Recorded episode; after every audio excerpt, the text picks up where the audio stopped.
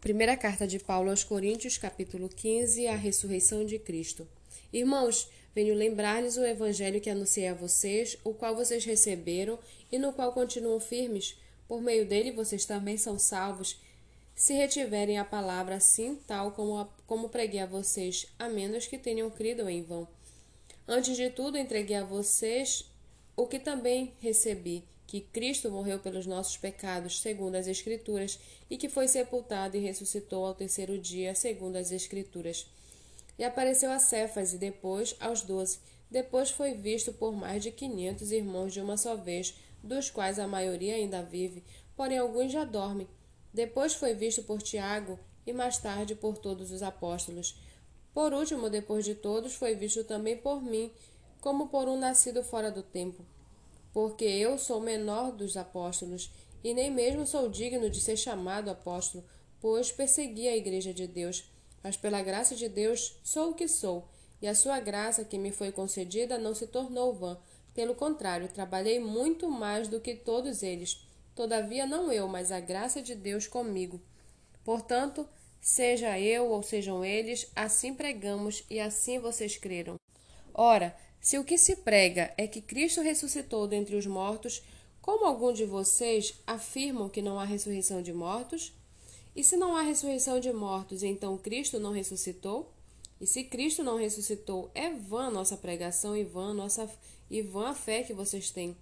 Além disso, somos tidos por falsas testemunhas de Deus, porque temos testemunhado contra Deus que ele ressuscitou a Cristo, ao qual ele não ressuscitou, se é certo que os mortos não ressuscitam. Porque se os mortos não ressuscitam, também Cristo não ressuscitou. E se Cristo não ressuscitou, é vã a fé que vocês têm e vocês ainda permanecem nos seus pecados. E ainda mais, os que adormecem em Cristo estão perdidos. Se a nossa esperança em Cristo se limita apenas a esta vida, somos as pessoas mais infelizes deste mundo. Mas de fato, Cristo ressuscitou dentre os mortos, sendo ele as primícias dos que dormem visto que a morte veio por um homem, também por um homem veio a ressurreição dos mortos. Porque assim como em Adão todos morrem, assim também todos serão vivificados em Cristo, cada um, porém, na sua ordem: Cristo, as primícias, depois os que são de Cristo na sua vinda, e então virá o fim, quando ele entregar o reino a Deus e Pai, quando houver destruído todo o principado, bem como toda a potestade e poder, porque é necessário que ele reine até que tenha posto todos os inimigos debaixo dos seus pés.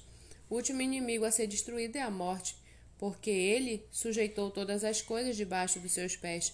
E quando diz que todas as coisas lhe estão sujeitas, certamente exclui aquele que tudo lhe sujeitou. Quando, porém, todas as coisas que lhe estiverem sujeitas, então o próprio Filho também se sujeitará àqueles que todas as coisas lhe sujeitou, para que Deus seja tudo em todos. De outra maneira, que farão os que se batizam por causa dos mortos? Se de fato os mortos não ressuscitam, por que se batiza por causa deles? E por que também nós nos expomos a perigo a toda hora? Dia após dia morro, eu afirmo isso, irmãos, pelo orgulho que tenho de vocês em Cristo Jesus, nosso Senhor. Se como um homem lutei em Éfeso contra feras, qual foi o meu proveito? Se os mortos não ressuscitam, comamos e bebamos, porque amanhã morreremos. Não se enganem, as más companhias corrompem os bons costumes. Voltem à sobriedade como convém, e não pequem, porque alguns ainda, ainda não têm conhecimento de Deus. Digo isto para a vergonha de vocês. Mas alguém dirá: Como é que os mortos ressuscitam? E como que corpo virão? Insensato, o que você semeia não nasce se primeiro não morrer.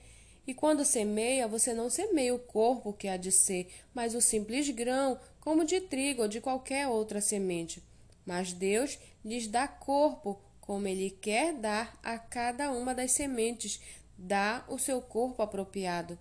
Nem toda carne é a mesma, porém uma é a carne dos seres humanos, outra a dos animais outra a das aves e outra dos peixes. Também há, cor, há corpos celestiais e corpos terrestres, e sem dúvida, uma é a glória dos celestiais e outra a dos terrestres. Uma é a glória do sol, outra a glória da lua e outra a das estrelas, porque até entre até entre estrelas e estrela há diferenças de glória. Pois assim também é a ressurreição dos mortos. Semeia-se o corpo na corrupção, ressuscita na incorrupção. Semeia-se em desonra, ressuscita em glória. Semeia-se em fraqueza, ressuscita em poder. Semeia-se corpo natural, ressuscita corpo espiritual. Se há corpo natural, há também corpo espiritual. Pois assim está escrito: o primeiro homem, Adão, se tornou um ser vivente, mas o último Adão é espírito vivificante. O que vem primeiro não é o espiritual, e sim o natural. Depois vem o espiritual. O primeiro homem formado do pó da terra é terreno, o segundo homem é do céu. Como foi o homem terreno, assim também são os demais que são feitos do pó da terra. E como é o homem celestial, assim também são os celestiais. E assim como trouxemos a imagem do homem terreno, traremos também a imagem do homem celestial.